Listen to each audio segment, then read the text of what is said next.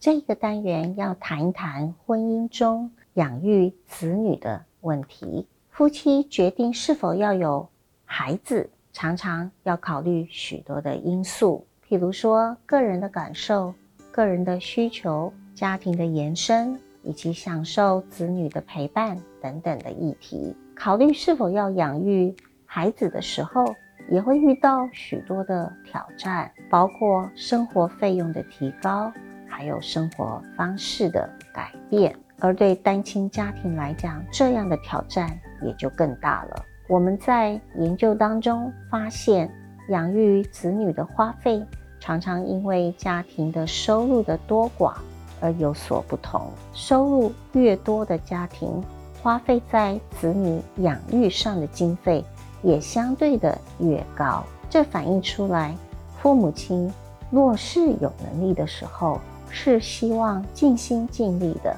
来养育自己的子女的。生不生孩子不只是夫妻共同的课题，也成了国安问题。台湾去年诞生了十八点一万个新生儿，创下八年来新低纪录，也是史上生的第二少。台湾少子化的问题越来越严重，尤其台湾的生育率只有百分之一点一，可以说是在全球敬陪末座。究竟是什么原因让这些年轻人不愿意生孩子？根据 Yes 一二三所做的调查，第一个主要的原因是怕钱赚的不够多，没有办法生养小孩；第二个是房价太高，没有办法买房子给小孩一个家；第三个呢，则是工时太长，没有办法陪伴小孩成长。越来越多的夫妻选择不生育孩子，其中。有很多是个人的选择，也有一些是因为经济的因素，或者是不孕的原因等等。没有小孩的夫妻有更高的婚姻满意程度，也有更高的自由度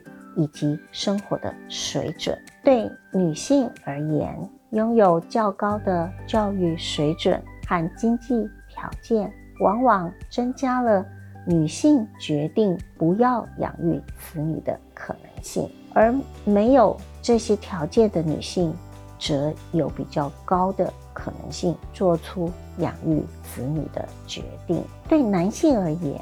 无论是教育还是经济的因素，都无法预测男性是否要养育子女。不过，传统的性别角色的观念会让男性提高。养育子女的可能性，在美国，夫妻通常不倾向养育太多的孩子。一九七零年之后，由于女性进入就业的市场，提高教育的程度，也有许多的女性是晚婚的，想要建立自己的事业之后，再决定生育子女的可能。因此，延后生育变成是一个。普遍常见的现象，生第一胎的女性平均年龄逐渐的提高，因此形成了年纪较长的女性成为母亲，以及在这样的一种延后的情况，对母亲的角色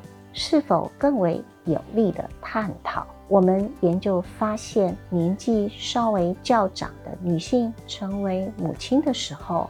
是会愿意多花时间陪孩子，并且更加的温暖亲切，更会注意孩子的状况。因此，虽然女性的生育年龄往后提升，但是对于子女的教养却可能是一个正向的因素。而较长的男性成为父亲的时候，也会投入父亲的角色较多。在照顾学龄前的儿童的身上所花的时间，三十多岁成为父亲的男性，比二十多岁成为父亲的男性所投注的时间，往往是三倍以上。因为社会的态度的支持，现在有非常多的男性投注于养育子女的工作上头。他们所投注的时间跟心力明显的提高，因此对许多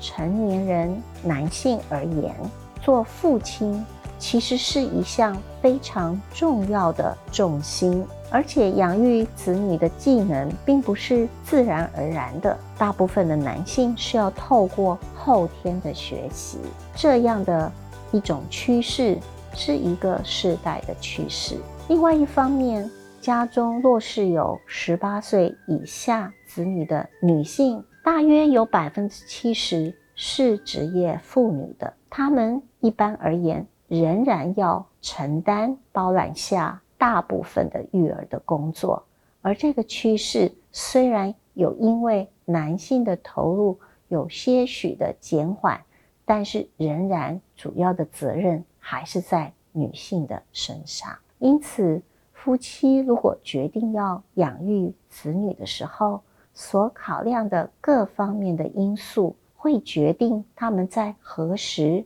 何种情况来养育他们的子女，以及要养育几个小孩子。这些问题成为非常重要的时代的一个议题。以上我们看到许多决定。婚姻中是否要养育子女的各种因素，当夫妻觉得他们要做养育子女的决定的时候，他们要考量许多本身在婚姻当中的条件，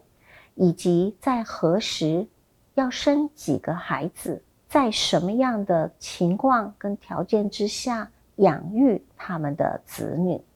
这些议题。都是我们现代婚姻关系中非常重要的，也跟世代的延续相关的重要的议题。